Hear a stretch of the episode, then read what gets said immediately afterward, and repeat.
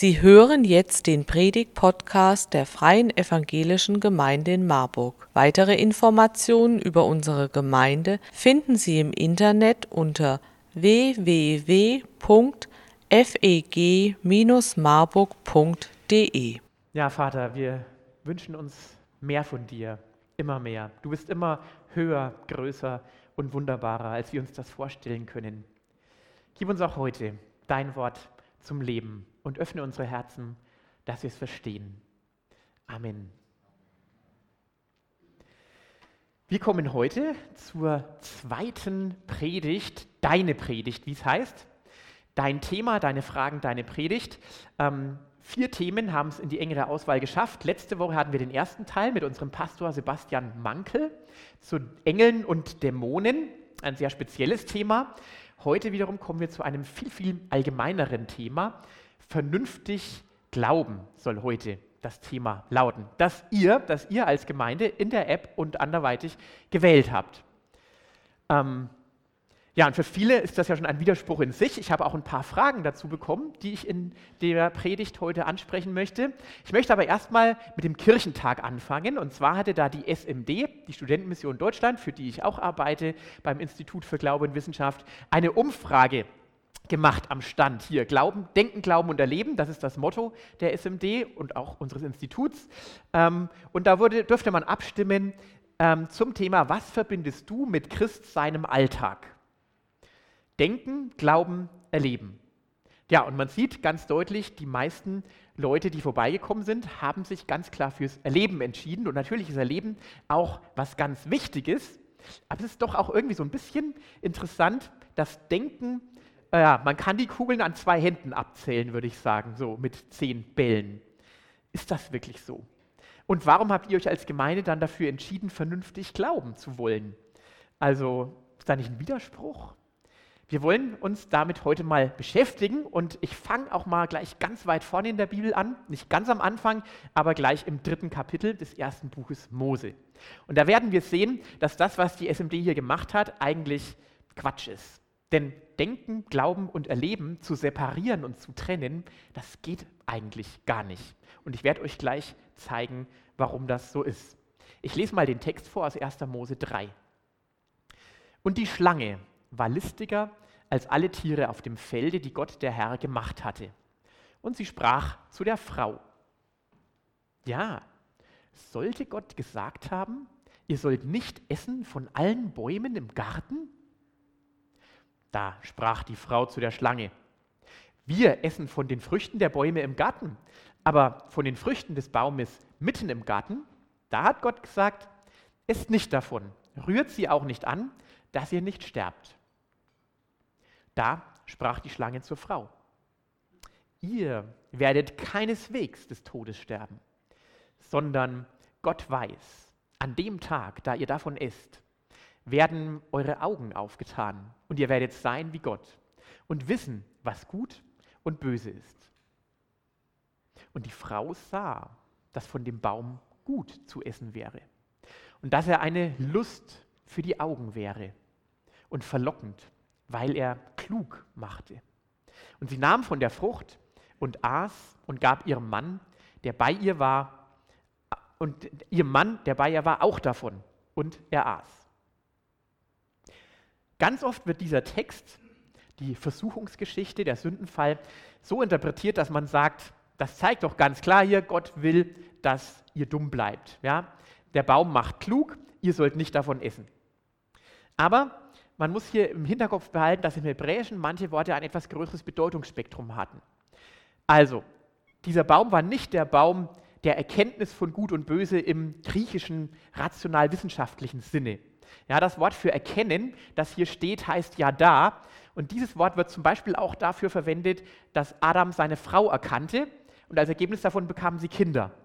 Das heißt, erkennen ist hier nicht eine rein rationale Erkenntnis, die hier gemeint ist, sondern erkennen ist hier das Einswerden, das von innen heraus erkennen, erkennen durch Vertrautheit mit etwas. Und davor wollte Gott den Menschen bewahren.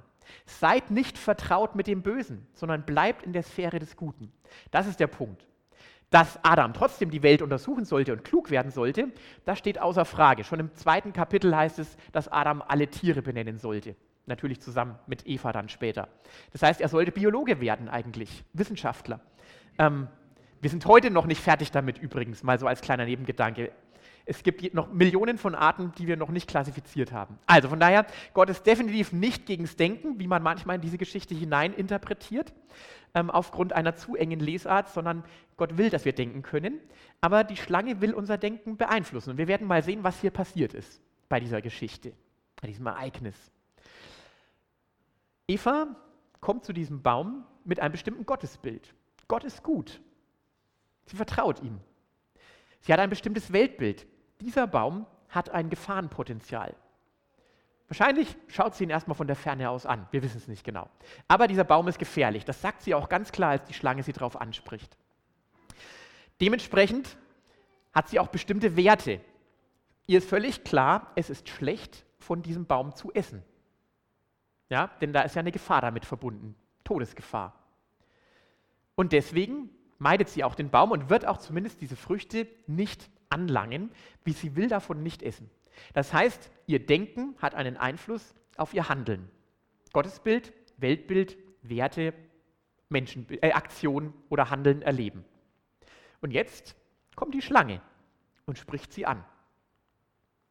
Und die Schlange, die suggeriert ihr jetzt, sag mal, hat Gott euch etwa irgendwas verboten? Sollt ihr nicht von diesem Baum essen dürfen? Bah, ist doch voll fies. Der will euch doch nur klein halten.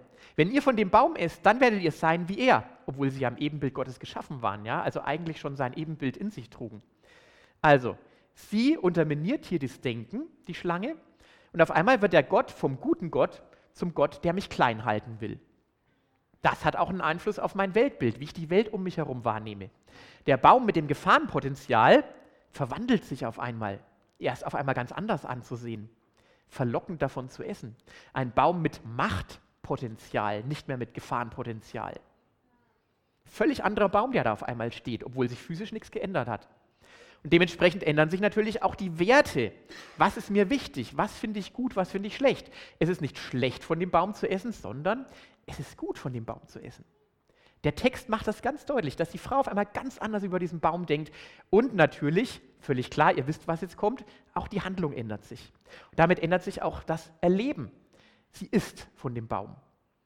Und wir alle wissen, was dann passiert ist. Und wer es nicht weiß, der muss es unbedingt mal nachlesen. Gleich ganz am Anfang der Bibel, drittes und viertes Kapitel der Bibel mal lesen als Hausaufgabe. Sie isst von dem Baum wir lernen daraus, dieses schlangeninduzierte Denken, das ich hier rot markiert habe, das unterminiert die Glaubwürdigkeit und die Wahrheit Gottes. Gott ist nicht mehr der vertrauenswürdige Gott.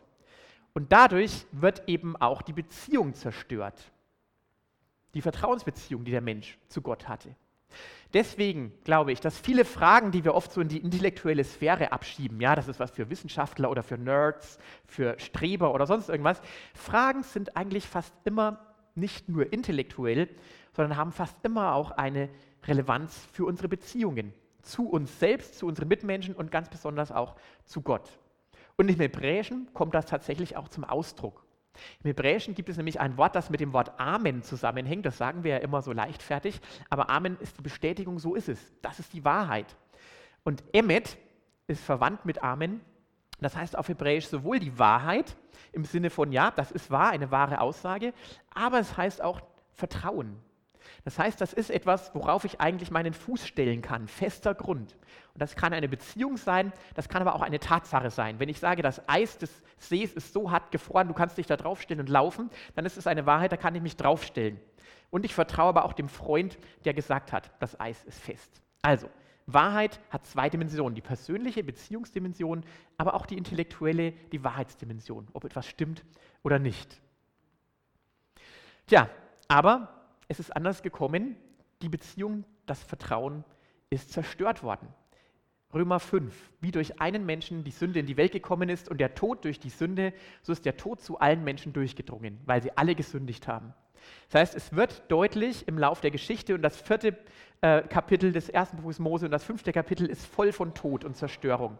Beziehungen gehen kaputt ähm, und dann heißt es immer, er lebte so und so lang und er starb. Das heißt, die Schlange hat gelogen. Aber das wurde Adam und Eva zu spät deutlich. Und heute ist es zu allen Menschen durchgedrungen. Geistlich, unser Vertrauen zu Gott leidet. Auch bei Christen. Auch wir können nicht immer gleichermaßen vertrauen. Sozial, unser Vertrauen zu den Mitmenschen leidet. Psychisch, das Vertrauen zu mir selbst leidet. Wie viele Menschen leiden unter Selbstwertproblemen oder unter Selbstüberschätzung, was auch nicht unbedingt ein besseres Verhältnis zu sich selbst ist. Und somatisch, unser Körper.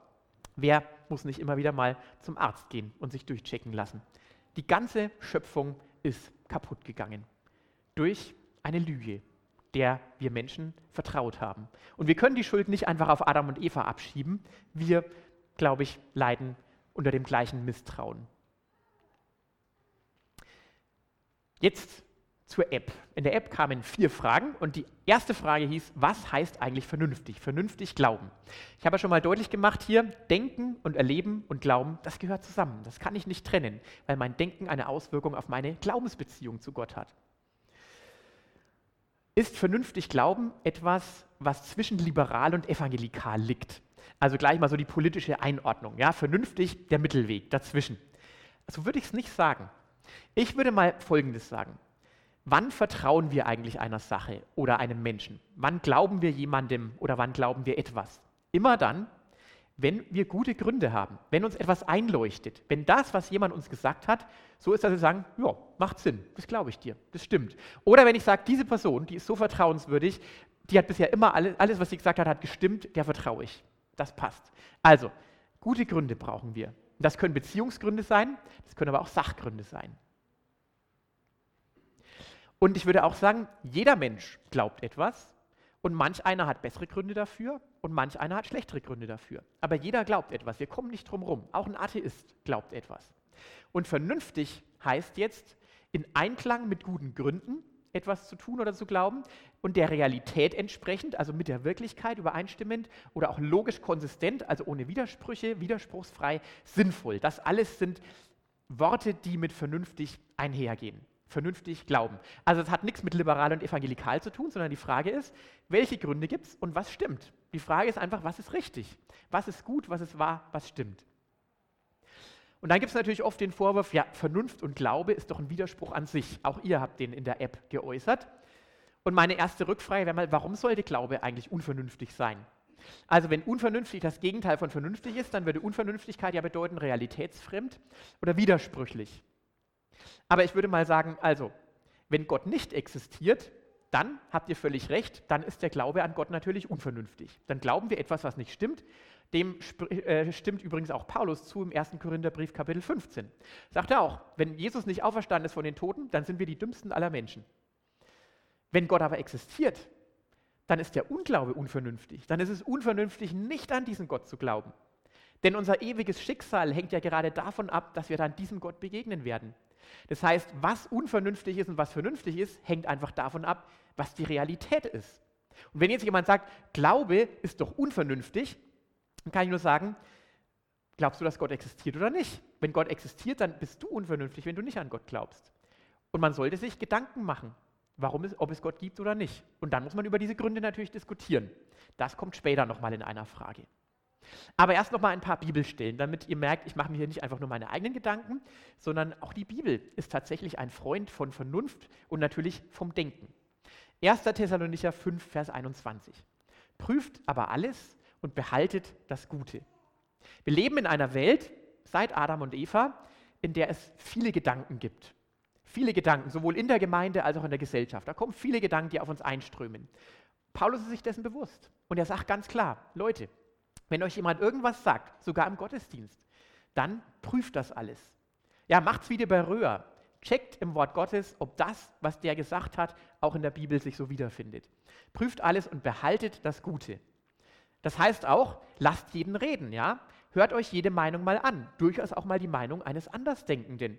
Denn manchmal kann der ja auch recht haben. Es ist ja nicht so, dass ich die Wahrheit und die Weisheit mit Löffeln gefressen habe. Also prüft alles aber behaltet das Gute. Das heißt, es muss einen Filter geben, der entscheidet, gut, schlecht oder auch richtig, falsch. Im 1. Korintherbrief 14 wird das Denken und die Vernunft sogar mit dem Glaubenswachstum ganz eng verknüpft. Da heißt es nämlich, Brüder und Schwestern, seid doch nicht wie Kinder, wenn es ums Verstehen geht. Ja? Also trinkt keine Babymilch mehr, ihr braucht kein Flaschi mehr. Ähm, ihr seid doch jetzt selber in der Lage zu prüfen, ihr könnt Schwarzbrot essen. Es gibt wahr, gut und falsch und schlecht, lerne zu unterscheiden. Sei erwachsen, sei reif und sei vernünftig. Orientier dich am Guten und am Wahren und nicht am Falschen und Schlechten. 2. Korintherbrief, Kapitel 10. Auch unterwerfen wir alles Denken dem Gehorsam gegenüber Christus. Es gibt also Gedanken, die uns in unserem Glauben lähmen können. Zweifel an Gott und seiner Macht. Oder die uns von Jesus wegziehen können. Das können Streitfragen sein, das können irgendwelche sekundären Themen sein, also ob wir jetzt Kinder taufen sollen oder nicht und so weiter. Hauptsache ist eigentlich, dass wir nachfolgen, denke ich mir immer. Es Lügen, was auch immer. Dinge, die uns das Leben schwer machen. Zum Beispiel auch solche Fra Fragen wie, liebt Gott mich wirklich so, wie ich bin? Das kann mir das Leben ganz schön schwer machen. Und ich glaube, Signale, dass falsche Gedanken sich eingenistet haben in unserem Kopf, sind oft, dass wir uns entweder verzweifelt fühlen, weil wir den Halt an Jesus verloren haben, oder dass wir hochmütig werden und denken, ich brauche meine Bibel nicht mehr, ich brauche überhaupt keinen mehr, ich weiß alles, wie es klappt, fragt mich, ich sage euch, wo es lang geht. Oder dass wir vielleicht Hass empfinden oder so. Denn all das ist nicht in der Wahrheit in Gott, denn Gott ist die Liebe. Das heißt, alles, was uns von der Liebe wegzieht, von Gottes Wahrheit, das ist ein Signal dafür, dass wir merken, Moment, hier passt doch irgendwas nicht. Luther hat mal gesagt, wir können nicht verhindern, dass die Vögel über unseren Köpfen kreisen. Aber wir können verhindern, dass sie Nester bauen. Es ist keine Sünde, mal einen schlechten Gedanken zu haben und zu denken, Mann, was hat der für ein blödes Hemd heute an oder so ähnlich. Solche Gedanken sind da. Aber meine Verantwortung ist es, damit richtig umzugehen. Genauso auch mit meinen Gefühlen. Wir können für unsere Gefühle nichts, Gefühle sind einfach da. Aber wir müssen sie kanalisieren. Muss ich meinem Ärger jetzt Raum geben und muss ich dem anderen eine runterhauen oder ihn beschimpfen oder kann ich auch anders mit meinem Ärger umgehen? Wir haben eine Verantwortung und das gehört zum vernünftigen Glauben dazu, zum denkenden Glauben. Hebräer 4, Vers 12 sagt uns dann, woher wir denn nun lernen, was der Maßstab ist fürs vernünftige Glauben. Denn das Wort Gottes ist lebendig und kräftig und schärfer als jedes zweischneidige Schwert und dringt durch, bis es scheidet Seele und Geist, auch Mark und Bein, und es ist ein Richter der Gedanken und Sinne des Herzens. In unseren Herzen sind ganz viele Gedanken und Pläne, gute und schlechte. Aber wir müssen die auf eine Linie mit Gott bringen, mit Gottes Gedanken bringen. Und das hilft uns, vernünftig zu denken, das heißt nicht, dass man dann deswegen evangelikal oder liberal oder sonst irgendwie denkt, sondern wir wollen in Einklang mit Gott denken. Evangeliumsgemäß, so würde ich es eigentlich nennen. Das ist eigentlich auch der ursprüngliche Sinn von evangelikal, auch wenn es heute ein etwas anderer Begriff teilweise geworden ist. Gottes Wort ist der Maßstab. Und das ist auch das Ziel für unseren Glauben, wie es im Römerbrief Kapitel 12 dargestellt wird, wo uns der richtige Gottesdienst vor Augen geführt wird. Gottesdienst ist ja nicht eine Versammlung hier am Sonntag, die nennen wir zwar auch Gottesdienst, sondern Gottesdienst ist eine Lebenshaltung. Und da heißt es im Vers 2, passt euch nicht dieser Zeit an. Diese Zeit wird regiert von Gedanken und von Paradigmen, die Gott widerstreben. Gebraucht vielmehr euren Verstand, heißt es da ganz wörtlich, in einer neuen Weise und lasst euch dadurch verwandeln.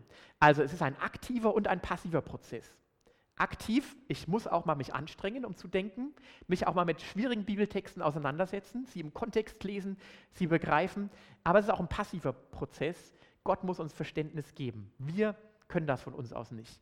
Von daher ist es diese Wechselwirkung. Gott in mir und ich in Gott. Beides ist wichtig, unsere Anstrengung und Gottes Wirken. Was ist dann das Ergebnis? Das ist diese Reife, von der wir vorhin gehört haben. Denn dann könnt ihr beurteilen, was dem Willen Gottes entspricht was gut ist, was Gott gefällt und was vollkommen ist. Gottes Wille ist das Vollkommene, perfekt sozusagen. Und ich muss zugeben, ich habe da noch einen Weg dahin zurückzulegen. Aber ich finde es total spannend, auf dem Weg zu sein. Und ich brauche dazu tatsächlich auch, dass ich immer wieder in der Bibel lese. Im Hauskreis, allein und manchmal auch für die Vorbereitung einer Predigt oder eines Vortrags. Und manchmal hilft es mir auch, einen guten Kommentar zu lesen, in dem schwierige Textstellen auch einfach mal gut ausgelegt werden und interpretiert werden. Und ich dann verstehe, so ist es gemeint. Jetzt verstehe ich es.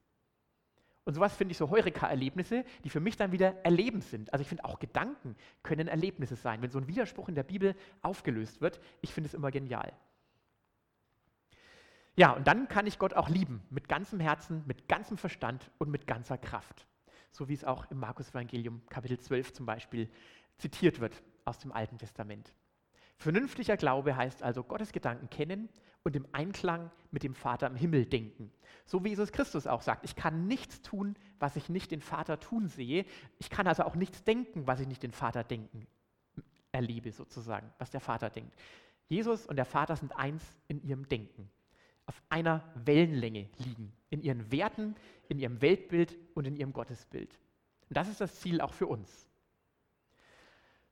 Jetzt leben wir aber natürlich in einer Welt, in der wir immer wieder mal den Mund rümpfen müssen und schwierige Gedanken, schwierige Fragen auf uns zukommen. Das Evangelium hat eine klare Aussage. Gott erschafft uns und liebt uns. Wir Menschen haben Gott misstraut, ihn abgelehnt. Gott geht uns aber nach in Jesus Christus und erlöst uns. Und wir Menschen haben deswegen die Verantwortung, wieder umzukehren, ihm wieder neu zu vertrauen, uns darauf einzulassen.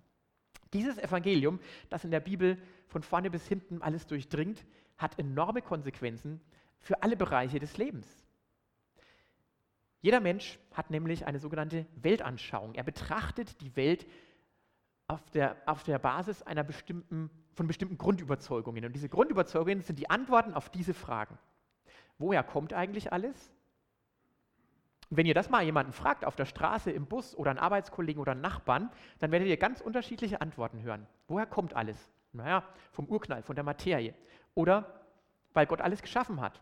Oder sonstige Antworten. Was ist der Mensch? Das hängt natürlich auch damit zusammen, woher alles kommt. Was ist der Sinn des Lebens? Gibt es überhaupt einen? Was kommt nach dem Tod? Wie geht es mit mir weiter, wenn ich sterbe? Was sollen wir tun? Also, welche Werte sollen wir haben? Was ist gut? Was ist schlecht? Auch darauf werden wir unterschiedliche Antworten bekommen. Deswegen gibt es ja auch verschiedene politische Parteien. Die einen sagen, das ist gut, die anderen sagen, das ist gut. Was können wir überhaupt wissen? Diese Fragen sind die sogenannten großen Weltanschauungsfragen und es lohnt sich, sich diese Fragen einfach mal selbst zu stellen. Aber natürlich ähm, hat jeder von euch seine eigenen Fragen. Und deswegen wir haben ja eine interaktive Predigt, ähm, ermutige ich euch jetzt, euch jetzt mal zu dritt bis zu fünft, je nachdem, wie ihr gerade so zusammensitzt und zusammenpasst, einfach euch mal zu unterhalten. Welche Fragen über Gott und die, auf welche Fragen über Gott und die Welt hättest du eigentlich gerne eine Antwort? Das können Fragen sein, die dich aus der Bibel irgendwie beschweren, wo du denkst, Mensch, das ist so eine Stelle, die kriege ich einfach nicht mit meinem Gottesbild überein. Das kann eine Frage sein, die Arbeitskollegen dir gestellt haben oder Fragen, die du selber einfach mal Gott stellen würdest. Tauscht euch mal darüber aus. Drei Minuten Zeit.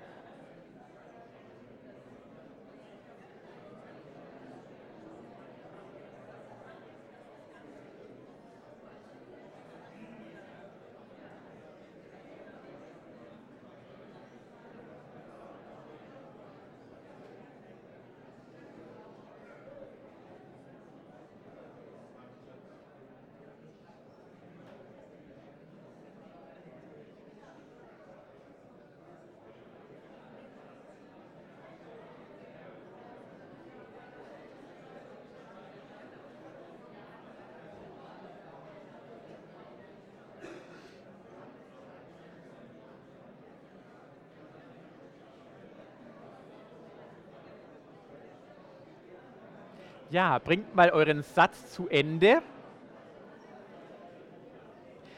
Drei Minuten sind kurz, ne? Und den Satz bitte zu Ende bringen. Vielleicht habt ihr ja, oh, könnt ihr mein Mikro bitte wieder anschalten?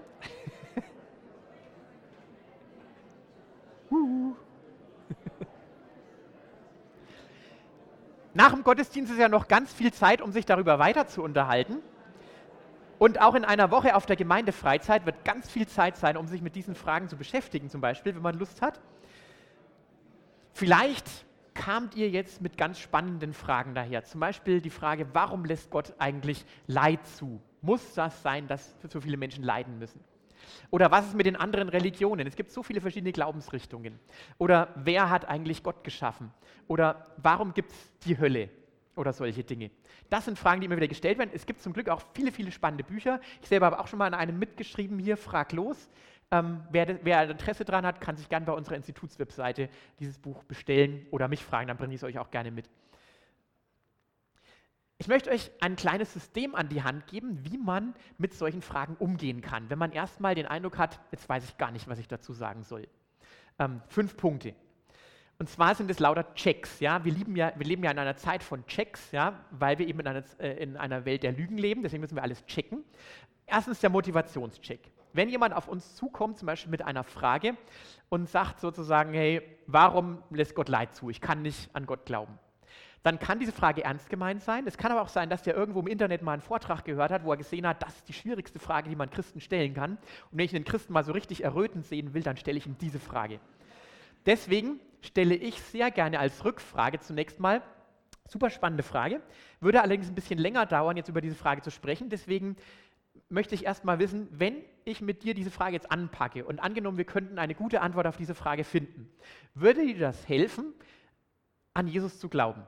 an den Gott der Bibel zu glauben? Würde das dir helfen, den Glauben zu erleichtern? Wenn der dann sagt, nee, interessiert mich eigentlich gar nicht, ich wollte nur sehen, wie du rot wirst, dann, dann kann ich natürlich sagen, okay, was interessiert dich denn dann eigentlich? Dann kann ich zur Frage übergehen, die ihn wirklich interessiert. Ja? Also ist ja ganz oft so, dass Menschen Fragen vorschieben, aber ganz andere Themen dahinter stehen. Habe ich schon immer wieder erlebt. Ich halte immer wieder Vorträge auch über Glaube und Wissenschaft und ganz oft werden irgendwelche Fragen vorgeschoben und dann im persönlichen Gespräch hinterher erlebe ich dann, dass die Leute eigentlich ganz andere Themen auf dem Herzen haben. Und dann kann man da wirklich ernst und gut drüber reden. Also, Motivationscheck ist der erste Check. Zweiter Check, der Logikcheck. Der Logikcheck, da muss man sich vielleicht ein bisschen mit Argumentationstheorie auskennen. Es ist immer so, dass jede Schlussfolgerung Gründe hat. Das heißt, es gibt Argument 1, Argument 2 und dann kommt man zum Grund. Und manchmal stecken manche Voraussetzungen auch in einer Frage schon drin, die gar nicht explizit genannt werden. Ein Beispiel dafür ist die Frage, ja, wenn Gott das Universum geschaffen hat, wer hat denn dann Gott geschaffen? Das ist eine gute Frage, auf die weiß man erstmal keine richtige Antwort. Wer soll denn dann Gott geschaffen haben? Das Spannende ist aber, in der Frage wird ja schon eine Sache vorausgesetzt, über die gar nicht mehr diskutiert wird, nämlich Gott muss irgendwie geschaffen worden sein.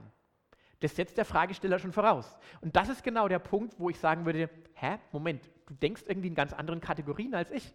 Gott ist ja gerade deswegen Gott, weil er keinen Anfang hat, weil er nicht geschaffen werden musste, im Unterschied zu allem anderen. Das heißt, hier stecken eben implizite Voraussetzungen ganz oft in Fragen drin, die ich mir erstmal bewusst machen muss, weil sonst werde ich mich ganz lange schwer tun damit, wie ich die Frage beantworte, wer denn jetzt Gott geschaffen hat. Und dann muss ich immer checken, ob das, was im Argument drin steckt, erstens, zweitens und so wirklich auch zu der Folgerung führt, die der andere führt. Also zum Beispiel bei der Leitfrage. Wenn Gott gut und allmächtig ist, ähm, warum gibt es dann Leid? Da muss man natürlich sagen, ja, wenn Gott gut ist, dann würde er natürlich nur das Gute wollen. Wenn Gott allmächtig ist, würde er natürlich nur, äh, würde er natürlich alles umsetzen, was er auch tun will. Und dann ist die Frage, warum gibt es denn dann das Leid, das ja eigentlich weder gut ist, noch ähm, noch müsste es da sein, wenn Gott allmächtig ist. Also naja, das ist eine wirklich ernste Frage und auch wirklich ein gutes Argument. Deswegen muss man darüber eben auch ausführlich nachdenken. Okay, also der Logikcheck ist der zweite Check. Der dritte Check ist dann der Plausibilitätscheck.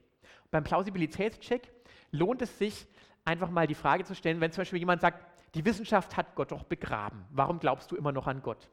Und dann muss ich mal überlegen, passt das zu meinem Wissen über die Welt? Ist es tatsächlich so, dass die Wissenschaft Gott begraben hat? Und ich würde sagen, was allein schon dagegen spricht, ist, dass es jede Menge Wissenschaftler gibt, auch der gerade verstorbene Nobelpreisträger John Goodenough, die lebendige Christen waren und an Gott geglaubt haben. Es gab auch jüdische Nobelpreisträger, die auch an einen persönlichen Gott geglaubt haben. Also von daher, die Wissenschaft hat den Glauben an Gott definitiv nicht begraben. Das sagt mir schon mal mein Wissen über die Welt. Passt das zu meinem Wissen über die Bibel? Steckt da vielleicht in der Bibel noch irgendwas drin, was ich sagen kann? Und da merke ich, schon im zweiten Kapitel der Bibel gibt Gott den Auftrag an Adam, benenne alle Tiere. Er soll also Biologe werden, wie ich schon gesagt habe. Von daher, auch das passt nicht dazu. Und dann die Frage, was würden andere Weltanschauungen dazu sagen? Was sagt denn ein Atheist dazu? Was sagt ein Hindu dazu? Was sagt ein Moslem dazu? Und so weiter. Also, mein Wissen über die Welt sollte ich mal checken, das, was ich über die Bibel weiß und aus der Bibel und was andere Weltanschauungen sagen, das auch mal. Und die Gegenfrage stellen, ja, wie, wie, passt denn die Wissenschaft eigentlich zu deiner Weltanschauung zum Beispiel? Und da merkt man zum Beispiel, dass ein Atheist ein großes Problem damit hat, überhaupt erstmal zu begründen, warum sein Denken überhaupt vertrauenswürdig ist. Weil wenn das Denken nämlich nur das Nebenprodukt ist von Neuronen, die gerade mal feuern müssen, weil das chemische Potenzial überschritten worden ist, dann ist die Frage, warum es dann wahr sein soll, dieses Denken. Lange Diskussion, dicke Bücher dazu, aber ein ernsthaftes Problem. Ich sage es nur mal so nebenbei. Ähm, vierter Check, der Jesusbezug. Mir geht es ja eigentlich nicht darum, irgendeine Diskussion zu gewinnen, sondern ich will ja eigentlich hoffentlich dazu beitragen, dass ich irgendeinen problematischen Stein aus dem Weg rolle, der meinem Gegenüber den Blick auf Jesus versperrt. Man nennt das dann auch die Diakonie des Denkens. Ich versuche, Denkhindernisse aus dem Weg zu räumen, dass der andere einen freien Blick auf Jesus hat.